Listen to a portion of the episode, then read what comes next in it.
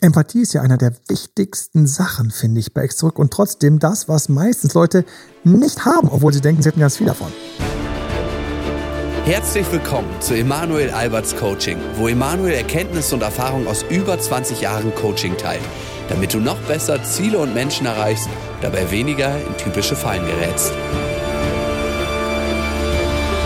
Hallo und herzlich willkommen bei unserem nächsten Podcast. Und wir haben ein Thema, was mir so krass am Herzen liegt, Empathie.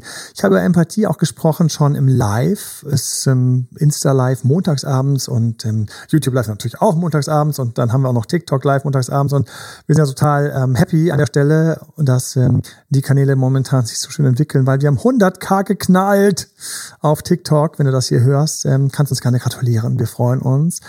Und Empathie ist ein großes Thema, da habe ich gesprochen. Mit mir ist heute Wiebke da. Wiebke zum ersten Mal hier im Podcast. Hey Wiebke. Hallo. Und Wiebke hat ein paar Fragen extra mitgebracht, aus verschiedenen Fällen zusammengetragen. Wir sind im Bereich Extrück vor allen Dingen, aber für mich sind wir mit Empathie im Grunde genommen immer im Zwischenmenschlichen, immer dort, wo es im Grunde genommen nötig ist, dass den anderen tiefer verstehen. Was mich irgendwie so ein bisschen auch immer rasend macht bei dieser ganzen Empathiediskussion ist, es gibt Videos, ich möchte jetzt gar keine nennen, aber die werben groß damit oder die haben sich auf die Fahnen geschrieben, dass sie ja im Grunde genommen Leute, die sehr, sehr empathisch sind, auch Empathen genannt, dass sie die aufklären und ähm, also empathische Leute aufklären, wie sie sich besser schützen können, auch gegen toxische Partner. Und ich denke mir immer, da sind gar nicht die empathischen Menschen gemeint. Wer da gleich gemeint ist, werde ich noch ein bisschen drauf eingehen. Natürlich haben wir immer einen Punkt, den ich mir bis zum Ende aufhebe für alle. Und für alle, die da wieder dabei sind, liebe Grüße und vielen Dank für eure Feedbacks. Das ist immer total süß. Also jetzt kann man wunderbar losjoggen. Übrigens hier ganz unangenehmer Fun Fact. Und es ist für mich überhaupt kein Fun Fact.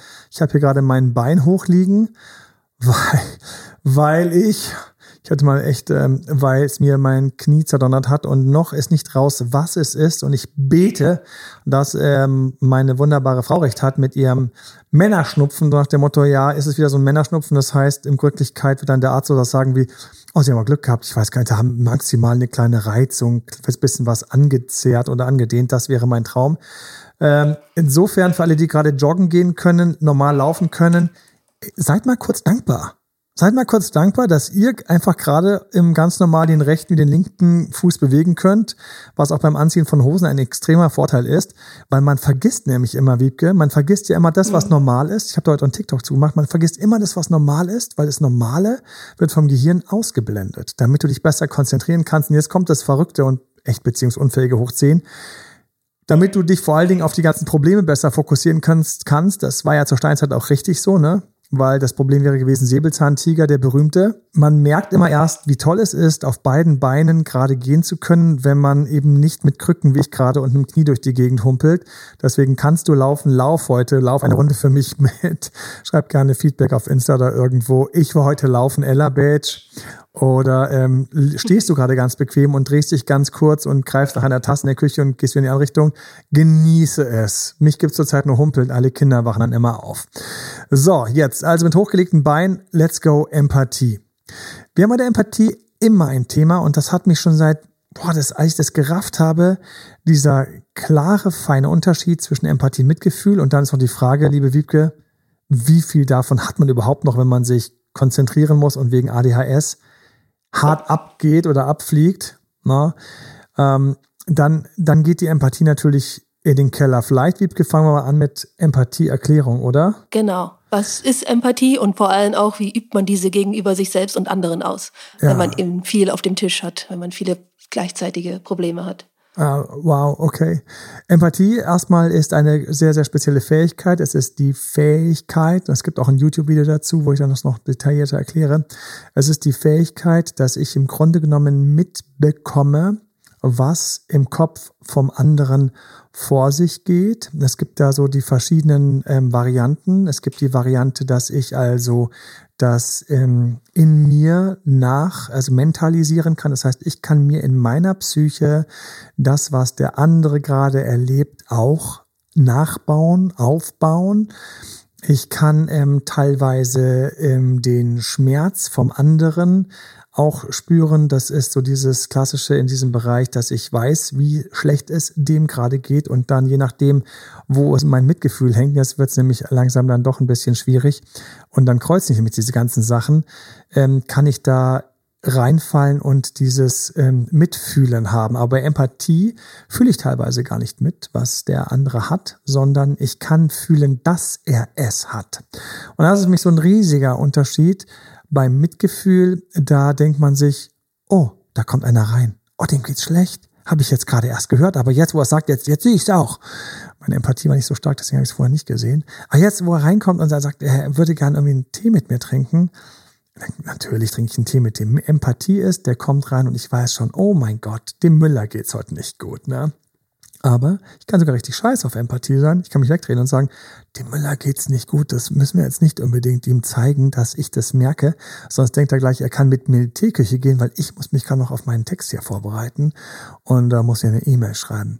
Empathie ist also die Fähigkeit, sich in andere hineinzuversetzen, zu fühlen und natürlich helfen dabei Sachen. Kannst dir selbst vorstellen, was dir hilft.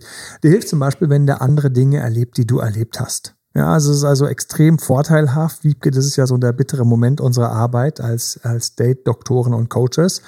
Ähm, wie vorteilhaft ist, dass mit uns schon übel Schluss gemacht worden ist, ja. Also, ich bin immer ganz froh, wenn ich weiß, dass meine Coaches, die ich ja ähm, seit Jahren ähm, ausbilde und die mit mir zusammenarbeiten, ich freue mich immer ganz ungewöhnlicher, äh, ungewöhnliches Element im Forschungsgespräch. Ähm, wenn die Person einfach schon mal so richtig fiesen Liebeskummer hatte, weil dann habe ich einfach sofort eine höhere Empathie für alle Themen rund um Liebeskummer. Und bei Ex zurück, da brauchen wir halt viel von der Empathie. Das ist echt fies. Ja, ist echt fies, weil ich muss darüber immer auch, auch, auch nachdenken, was ich tun kann, denn ich werde hart sabotiert bei meiner Empathie für meinen Partner in dem Moment, wo es uns Schrägstrich, mir schlecht geht. Ne? Also, wenn ich in der Beziehung Liebeskummer habe, dann geht meine Empathie zurück. Die Empathie geht zurück, weil ich in dem Moment mit mir selbst beschäftigt bin und meinem Schmerz. Und mein Schmerz ist natürlich erstmal der mir naheste Schmerz und damit übertüncht er alles andere. Das heißt, selbst Leute, die sagen, ja, ich bin ziemlich gut in Empathie, ich kann mich gut in andere hineinversetzen und ich kriege auch meistens mit, wem es wie geht ohne dass sie mir das groß sagen müssen, Empathie. Und auch mein Partner ist sogar noch durchaus ähnlich. Ich weiß also, wo sie, wo er mir weggebrochen ist, habe ich auch Empathie für. Dann habe ich das große Problem, Liebeskummer übertüncht das. Na, Liebeskummer übertüncht das und schwupp, schon bin ich nicht mehr empathisch, sondern dort wo ich eigentlich meinen Schmerz stark spüre. Und für mich ist also eine große Herausforderung, die wir schon immer haben, ist, wenn wir mit Menschen zusammenarbeiten, die an sich eine gute Empathie haben, also die gut darin sind, sich in andere zu hineinzuversetzen, und ich weiß, die leiden gerade unter diesem Entzug, die Verlustangst macht ihn so zu schaffen. Die, ähm, ein Typ wird abgelehnt in der Kiste und dann, dann ärgert er sich, weil er irgendwie sagt, hey, unser Sex war in den letzten Monaten schon nicht so viel, nicht so toll und jetzt bemühe ich mich und, und, und jetzt ähm, machst du hier auch noch vor meinen, wie mir knallst mir die Tür vor die Nase, vor der Nase zu. Und in solchen Momenten ist Empathie erstmal weg. Das heißt, Empathie ist ein, ein flüchtiges Gut, was vor allen Dingen braucht, dass wir entspannt sind. Ja. Und ich glaube, von dort kommen ja auch die Fragen, die du noch mitgebracht hast. Genau. Vor allem, wie entspannt man sich, wenn man viele Themen auf dem Tisch hat? Vielleicht nicht nur den Liebeskummer, sondern auch äh, zu viel Stress auf der Arbeit oder ja. viele mögliche andere Variablen, die noch eben auch Stress und Schmerz verursachen. Jetzt sind wir genau dort, wo für mich immer, jetzt sind wir genau dort, wo es für mich immer so ganz interessant ist. Also ich kann darüber gerne reden. Der richtig krasse Unterschied passiert erst, wenn du, liebe Zuhörer, liebe Zuhörerin, und du hast das Thema Empathie oder du, dir fliegt manchmal einfach der Partner so ein bisschen weg. Du raffst manchmal dann doch nicht mehr, ähm, wie der Partner gerade tickt und mir fallen reihenweise ganz liebe Menschen ein, mit denen ich äh, gerne zusammenarbeite und ganz lieben Gruß an dieser Stelle an alle, die, die sich von uns auch gerade ganz aktiv in Telefoncoachings helfen lassen oder an Live-Coachings seltenerweise. Und ich, mir fallen einfach so ein paar ganz liebe Menschen ein, von denen ich weiß, sie haben eine hohe Empathie, aber genau der Punkt ist es, der ihnen dann, der ihnen dann zu schaffen macht, dass sie teilweise auch Stress in der Arbeit haben.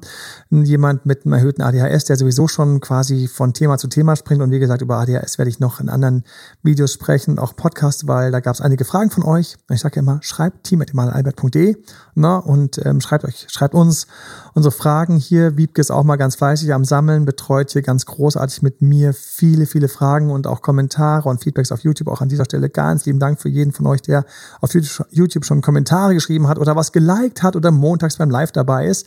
Ähm, freue ich mich immer mega an der Stelle. Und jetzt kommen wir zu dem Knackpunkt, auf den ich gerade gekommen bin. Das mit dieser Empathie ist eine Sache, die man einerseits trainieren kann. Und Empathietraining finde ich richtig hart. Ich weiß es, weil ich auch schon einige Male narzisstische Persönlichkeiten hatte, die gesagt haben, sie würden echt gerne an ihrer Empathie arbeiten.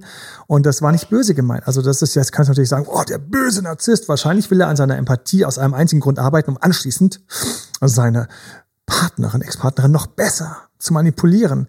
Mal abgesehen davon, und dass ähm, es in dem Zusammenhang wirklich der genuine Wunsch war, einfach in dieser Fähigkeit, ähm, die ihm einfach fehlt oder die ihr fehlte, einfach besser zu werden, muss man auch immer unterscheiden. Es gibt natürlich den ganz bösen Vollnarzissten, aber es gibt einfach Menschen mit einer narzisstischen Ausprägung oder mit einem narzisstischen Schub oder Schuss, Einschluss in der Persönlichkeit. Und manchmal sind die ganz, ja, ratlos weil sie merken, sie können sich nicht in den Partner, in die Partnerin hineindenken. Kommen wir also mal dazu, was man machen kann. Das ist wie immer, es tut mir immer total leid, weil ich euch ja gerne lauter Sachen sagen würde, die ihr quasi nur verstehen müsstet und nicht machen müsstet, weil verstehen macht mehr Spaß als üben. Das ist so ein altes Thema. Ne? Weiß noch, wie schön es war, wenn der Lehrer was erzählt hat. Ich habe gedacht, ah, ich musste es nie lernen und zack, da war es. Aber viel unangenehmer war. Und dann bitte diese Vokabeln bis zum nächsten Mal. Ich so, oh, es gibt eine Ex, oh, jetzt muss ich die lernen.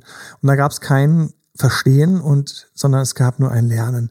Also, wir haben hier bei Empathie, habe ich ein bisschen was zum Verstehen mitgebracht, aber vor allen Dingen leider, tut mir leid, so ein bisschen was zum Lernen. Na, aber vielleicht denkst du dir beim Zuhören so, ja, das mache ich auf jeden Fall und vielleicht machst du es ja auch. Auf jeden Fall. Ich spreche ja, ich weiß ja, wie es mir geht. Ich habe, ich höre mir auch super gerne Podcasts an. Und deswegen, hier ist die Challenge, die Empathie-Challenge für dich. Vielleicht klingt so sexy genug, dass du Lust hast, es zu machen. Uh, make it sexy. Make me sexy with empathy.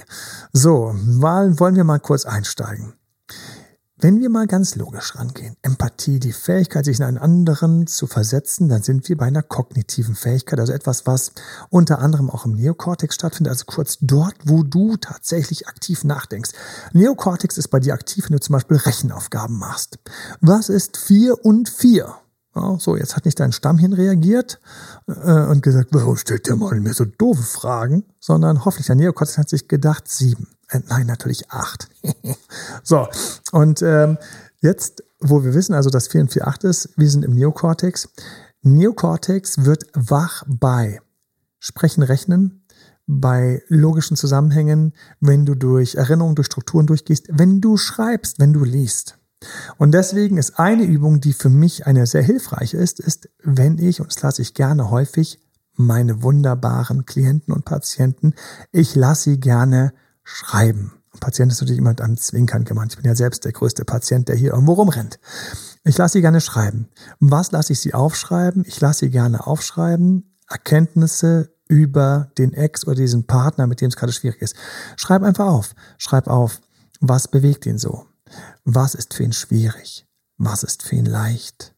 Welche negativen Erfahrungen hat er in der Vergangenheit gemacht? Welche Zwänge, ähm, Dinge drücken bei ihm auf der Seele, ähm, Sorgen, Nöte? Was, was?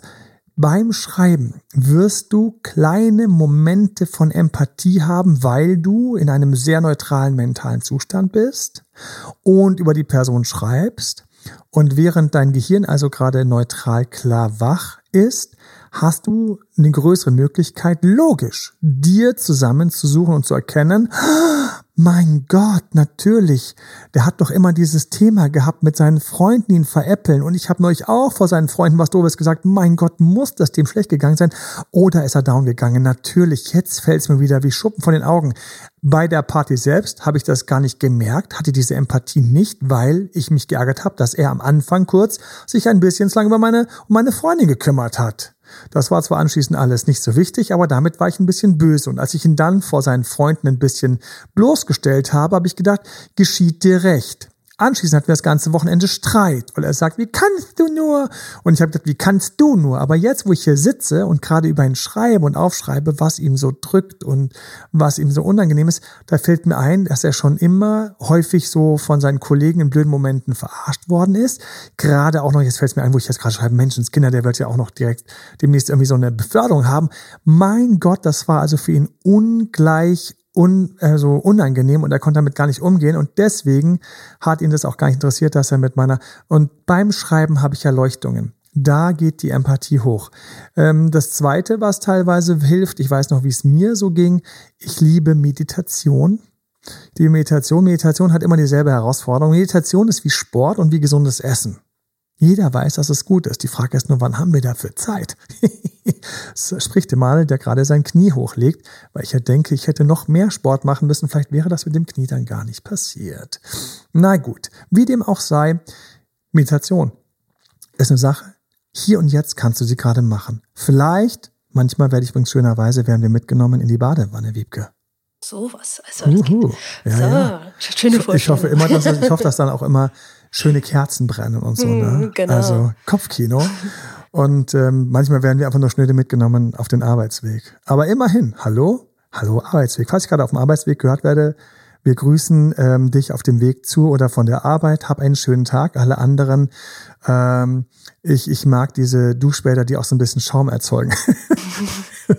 Ach je, und dann ist er am Schluss immer weg. Man fragt sich mal, wie haben die es in diesen Filmen gemacht, dass immer so viel Schaum da ist. Aber ich fliege schon wieder ab, ich komme zurück. Also, hier und jetzt.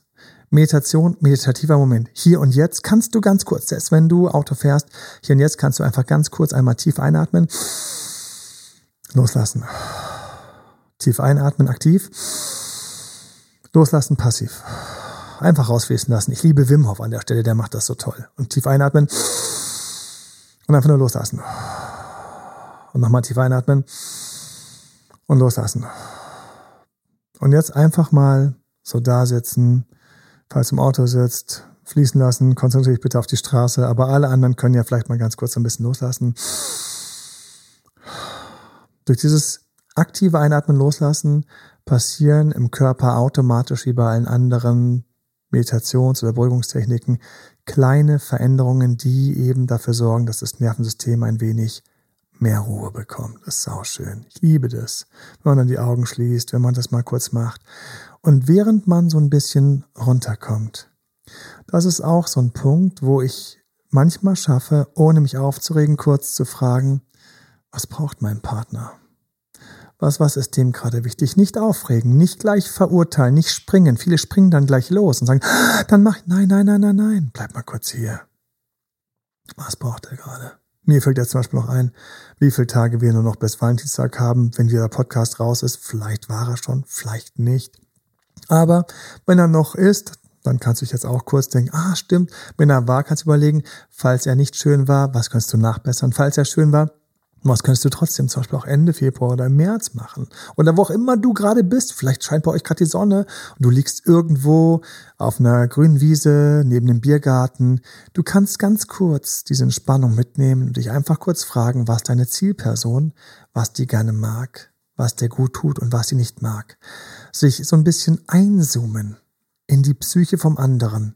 Dabei wächst Empathie und dabei rutschen wir ein bisschen weg von unserem gestressten, schnellen Intellekt, der sonst immer sofort hetzt und springt und sagt, äh, die will sich auch, die freut sich auch, wenn, wenn wir sie am Wochenende sehen. Der, der, der, der will doch auch ein bisschen mehr Nähe haben. Nee, jetzt wo ich hier kurz nachdenke, so ein bisschen tief einatme zwischendurch nochmal und gehen lassen und rein und gehen lassen.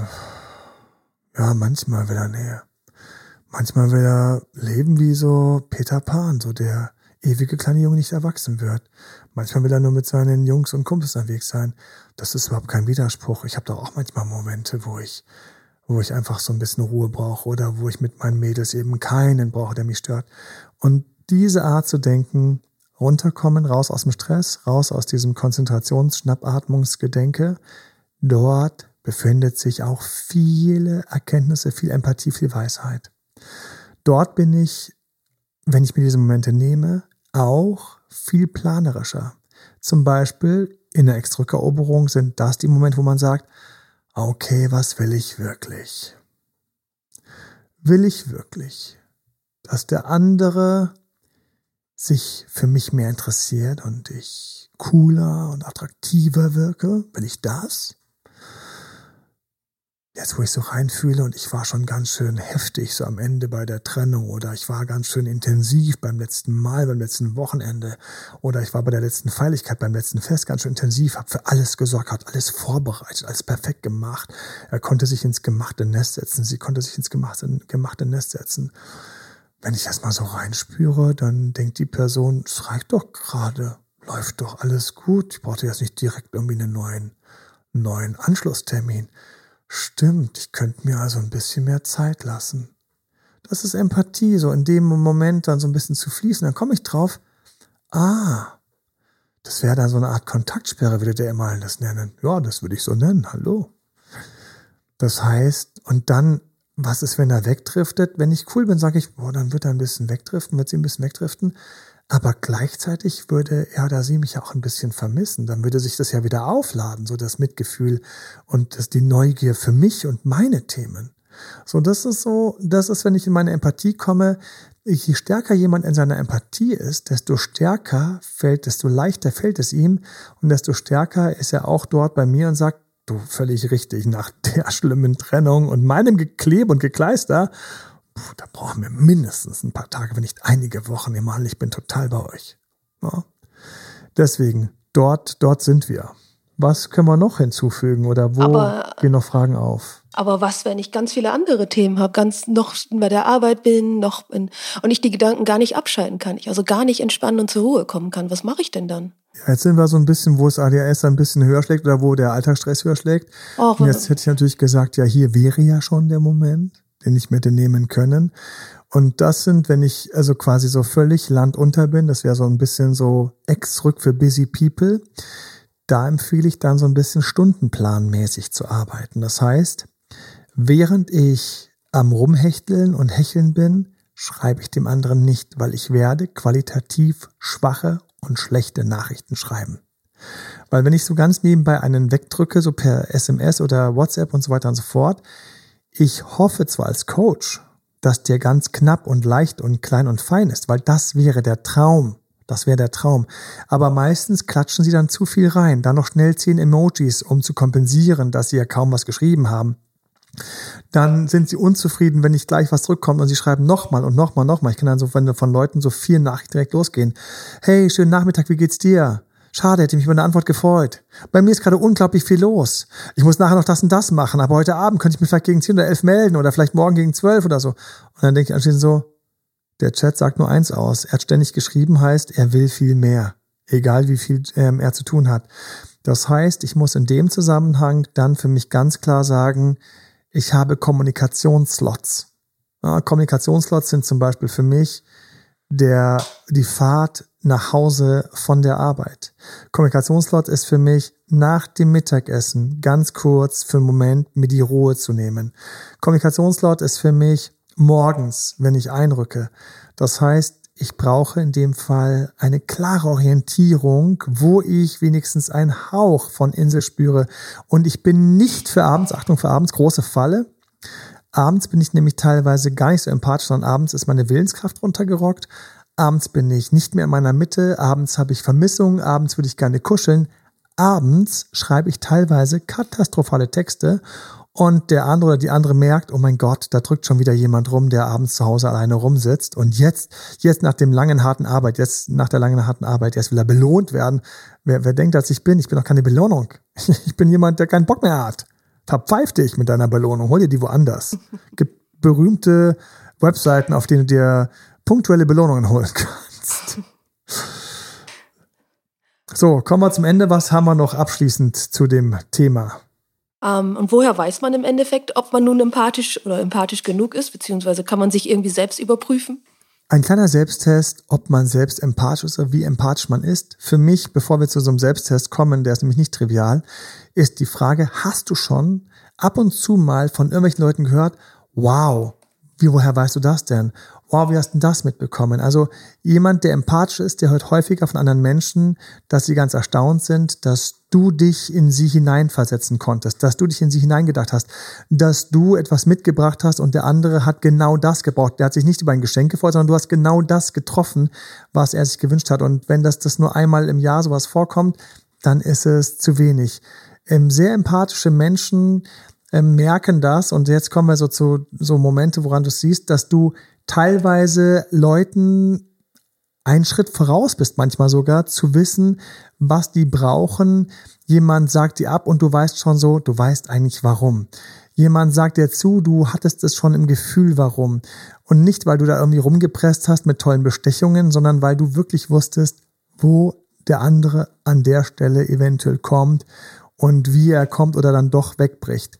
Empathisch bist du in dem Moment, wo du also so ein Feingefühl hast für andere Leute und auch übrigens, wo du häufig bei Sachen, bei Leuten was wusstest, was sie nicht wissen. Ganz böses kleines Beispiel. Ich habe immer wieder Fälle, wo jemand eben nicht so empathisch ist, weil er eben zum Beispiel eine kleine narzisstische Störung hat. Das heißt, er ist ein bisschen mit sich selbst beschäftigt, ist aber immer noch ein ganz lieber, netter Mensch oder ist eine ganz liebe, nette Frau. Beides, also männlich, weiblich, kenne ich das. Und denen fällt immer ganz schwer, sich dann in diesen wegbrechenden Ex-Partner zu versetzen.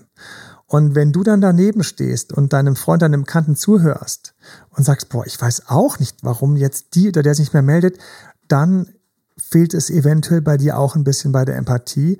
Je empathischer du bist, desto mehr sagst du, ehrlich gesagt, das war eigentlich schon relativ klar, das musste so kommen. Und zwar nicht, weil die Person das laut rumgeblökt hat, sondern weil du zwischen den Zeilen lesen konntest. Dieses zwischen den Zeilen lesen, da sind wir mitten in der Empathie. Wir kommen jetzt zum Ende und einer Empathieübung, die ich extra mitgebracht habe für euch. Aber vorher möchte ich sagen, auf iTunes, falls du es hast, Apple Phone, dann bitte gerne 5-Sterne-Bewertung und eine kleine Notiz, wenn irgendwas dabei war, was dich weitergebracht hat, inspiriert hat, etc. Auch allen anderen. Hast du irgendjemanden, wo du denkst, der ist super empathisch und kann noch empathischer werden oder der sollte schon lange mal irgendwie im Punkt der Empathie ein bisschen so ein paar kleine Erleuchtungen bekommen, damit er es leichter hat in seiner oder in ihrer Beziehung, dann teil diesen Podcast. Ich freue mich mega und ich freue mich immer über jeden, der Empathie im Grunde genommen als Muskel sieht, den man unbedingt weiter trainieren sollte, weil mit mehr Empathie stehst du besser da, du hast bessere Chancen im Job, du hast besseren Umgang, du siehst mehr, was in anderen Leuten vor sich geht. Es ist echt vorteilhaft, wenn deine Empathie, wo immer sie ist, sich weiterentwickelt. Gerne teilen, gerne team.emalalbert.de kannst du uns schreiben oder ein Coaching auch buchen bei uns und ansonsten, du weißt ja, du findest uns auf allen möglichen Plattformen. YouTube regelmäßig neue, neueste Videos, Instagram, TikTok regelmäßig neueste kleine Mini-Videos mit Denkanstößen und montagsabends immer das Live. Auf geht's. Was haben wir mitgebracht? Für mich, ich habe lange darüber nachgedacht, weil ich Leute schon sehr früh hatte, die gesagt haben, okay, ich muss Empathietraining äh, trainieren, wie geht das denn? Und, und mir war immer bewusst, Empathie zu trainieren ist nicht trivial. Deswegen gibt es für mich so verschiedene Übungen. Eine, die ich habe, ist, Du wirst heute oder morgen ganz sicher mit irgendjemanden telefonieren. Und diese Person ruft dich an oder du rufst sie an oder ihr habt einen Zoom-Call oder sonst irgendetwas. Und dann frag dich, frag dich bitte und erinnere dich, nimm dir jetzt schon vor, dich zu erinnern. Du nimmst jetzt vor, dich zu erinnern. Du nimmst dir vor, dich zu erinnern. In dem Moment, wo dieser Anruf kommt, frag dich, wie geht es dieser Person gerade wirklich? Die Person begrüßt dich, vielleicht freudig, vielleicht müde, vielleicht traurig, aber dich interessiert nicht dieses direkt Erste, sondern dich interessiert, kriege ich aus der Stimme rausgehört und von all dem, was ich weiß und nicht weiß über Menschen oder diese Person oder auch wenn es jemand ist, den du zum ersten Mal telefonierst, ähm, über Menschen, die man gerade frisch kennt, kriege ich aus diesen ersten Worten und dieser kleinen Färbung am Telefon, kriege ich raus, ob es dieser Person gerade gut, richtig gut geht, wo sie vielleicht irgendwie steht, ist sie gesund, ungesund, geht sie irgendwie schlecht und so weiter und so fort. Und dann trau dich, wenn das Gespräch so ein bisschen vorwärts äh, geflossen ist, dann zu sagen, sag mal ganz kurz, mich interessiert es einfach nur, wie geht's dir eigentlich gerade? Bist du, bist du fit? Bist du gerade nicht fit? Trägst was mit dir rum? Dann auch darauf achten, hast du so so Gutdarsteller, dann laufen, laufen die immer weg, dann wird ihre Stimme plötzlich so ganz glatt, ach, mir geht's hervorragend, gerade danke dir, dann weißt du schon, ah, ich lag richtig, da ist hinten wieder was im Argen. Oder sie kommen ganz ehrlich und sagen so, krass, woher weißt du, ja, mir geht's gerade nicht so gut. Und dann schau mal, Wo standst du mit deiner Einschätzung am Anfang nach den ersten Worten und wo kam das am Ende raus, nachdem ihr länger miteinander gesprochen habt? Was ist daraus dann quasi effektiv geworden? Und das ist etwas, was du dir einfach mal für die nächsten zehn Telefonate, die wirst du sicher haben, mitnehmen kannst. Genauso, wenn jemand kommt oder wenn du jemanden siehst, dass du einfach dich traust, war da innen drin bei dir, während die Person reinkam und angefangen hat zu sprechen, war da irgend so eine kleine Regung von wegen, dem geht's gerade nicht gut oder dir ist was Schönes passiert oder die ist gerade. Und dann trau dich später das ein bisschen raus und gib dann, wenn die Leute darauf antworten sollen, ihnen Platz. Unempathische Personen reden dann auch schnell gerne weiter, weil sie wollen ja nicht den anderen was Unangenehmes fragen. Sag mal, bist du vielleicht eigentlich so, gerade ganz ehrlich, geht's ja vielleicht nicht so gut. Und dann, wenn der andere so ein bisschen zögert, dann schnappt das Mitgefühl rein und sagt dann so, oh Gott, jetzt habe ich ihm was Unangenehmes ge gefragt, das ist nicht gut. Und dann übertüncht man es und sagt, ja, ja, aber wahrscheinlich nicht. Nein, hab dann auch den Mut und die Stärke und lass die Lücke, damit der andere das wirklich füllt. Und ich kann nur sagen, hab Spaß mit dieser Übung, mit den Gesprächspartnern und hab Spaß dabei, deine Empathie herauszufordern und weiterzuentwickeln. Von ganzem Herzen wünschen wir dir viel, viel Erfolg eine stetig steigende Empathie, deswegen ganz geile Beziehungen. Und bis zum nächsten Mal, dein Date Doktor. Alles Liebe dir. Tschüss. Tschüss. Das war Emanuel Alberts Coaching-Runde. Mehr Infos zu Coachings und Trainings bekommst du auf www.emanuelalbert.de und speziell zum Beziehungscoaching auf www.datedoktoremanuel.de.